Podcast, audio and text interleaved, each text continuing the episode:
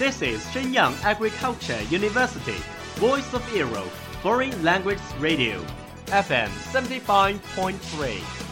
这里是沈阳农业大学时代之声外文广播，调频七十五点三兆赫。 Travel around the Western world, get through your English channels, broaden your horizon. Welcome to E. VOE. 引领资讯潮流，掌控校园高度，用我们的精彩唤醒你的耳朵，收听最流行 V O E，愿你听。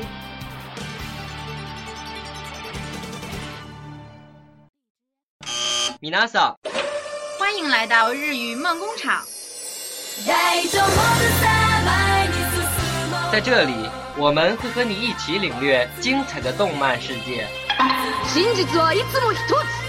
贝大姐，俺らルフィ，海賊王になる男だ。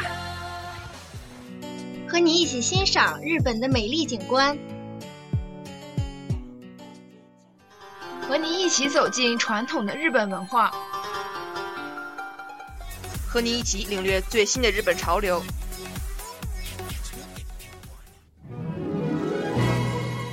日语梦工厂欢迎您的到来。 日本語ドリームワークスいらっしゃい。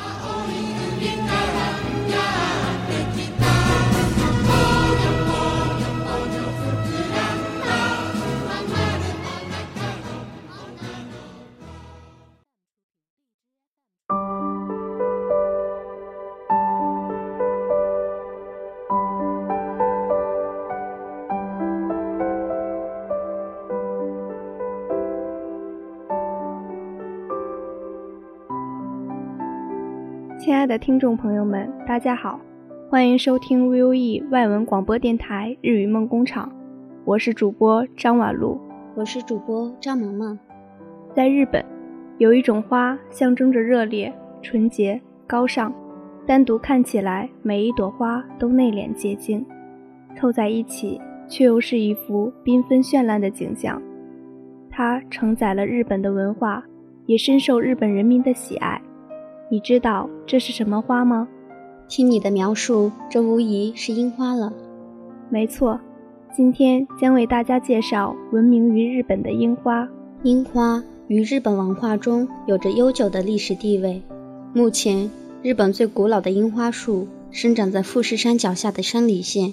两千岁的它被当地人称为神樱代，意为神仙的化身。樱花在每年的四月到六月如期开放。我猜，如果按照日本樱花从南至北的开放顺序来观赏，一定能有一种一路上繁花相送的感觉。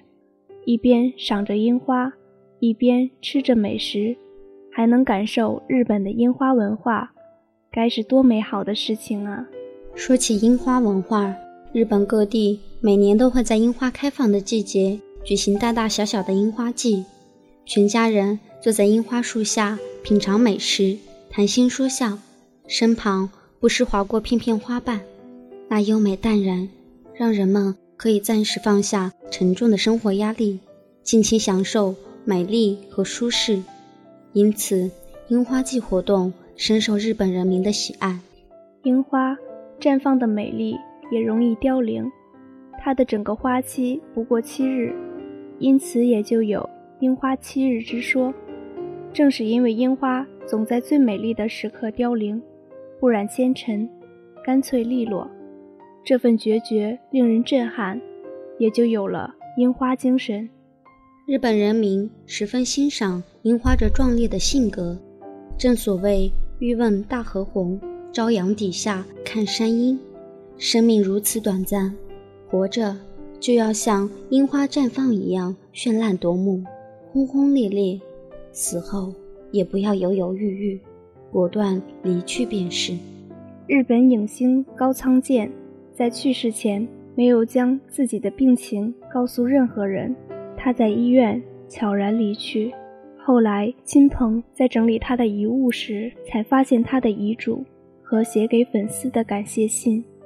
这就是樱花精神对日本人民的影响。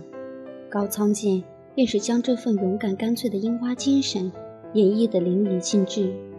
樱花过于美丽，过于绚烂，过于震撼。无论是在日本还是在中国，樱花的美丽都为人赞颂。三月樱花烂漫时，满园赏客似云芝。花开半夜幽芳起，落瓣飘飘作雪诗。美丽的樱花不知惊艳了古往今来多少人的眼。东邻有佳人，雅致亦凡俗。层层为珠玑，团团锦绣簇。樱花雨中，也不知演绎过多少或凄美或甜美的爱情故事。樱花的景色就如关于它的传说般梦幻美丽。相传，在很久以前，日本有位名叫木花开耶姬的仙女，她从冲绳出发，途经九州、关西、关东等地，到达北海道。沿途，他将象征爱情与希望的花朵撒遍每一个角落，樱花便开满了日本。也有人说，樱花树上曾经有一个精灵，为了寻找爱情，离开了樱花树。可是。遇到爱情之后，他的心上人又离他而去，回到了自己的国度。当后知后觉的男子返回寻找花精灵时，却发现他永远的消失了。他们的故事仿佛幻化成了周恩来的诗：爱而不得的人，在樱花红墨上，在杨柳绿池边，在燕子声声里相思一年又一年。因此，樱花。也有错过的爱情之意。是的，樱花代表着高雅、质朴、纯洁和清秀，宛如懵懂少女的情怀，安静地在春天开放。满树的白色、粉色的樱花，是对情人诉说爱情的最美语言。虽然樱花的花期很短，在日本也有“樱花七日”的谚语，但是每年的三月十五日。日本樱花节的时候，许多慕名前往的男女都会怀抱着对恋情的憧憬和愿望，观赏那一大片柔软的，在微冷的风中轻轻下坠的樱花。有多少纯洁的恋情等着有圆满的结局，就有多少等待着被发现的美好的心。如果你有一段纯洁的恋情，不如就去日本吧。在樱花纷纷降落的季节，在春天开始的时候，告诉他你的钟情和热忱。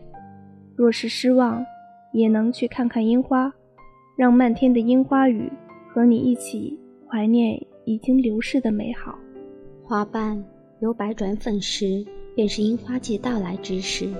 众所周知，樱花最美之时，便是凋落之时。樱花季，盛大的祭奠。祭奠开始之日，整个世界都坠入香气与华美的花瓣之中。花瓣片片落下，宛若一场樱花雨。此时此刻，心中的那个人，就如同这场寂寞的樱花雨，缓缓消失在时光的深处。今天的节目到这里就结束了。你是否期待着一次美好的樱花之旅？如果。你已经找到自己心爱的另一半，何不和他一起去为你们的爱情许愿？如果你还是一个人，和不期待一次樱花树下美好的邂逅？再次感谢大家对我们的支持，更要感谢制作张丽颖。本期节目到此结束，我们下期不见不散。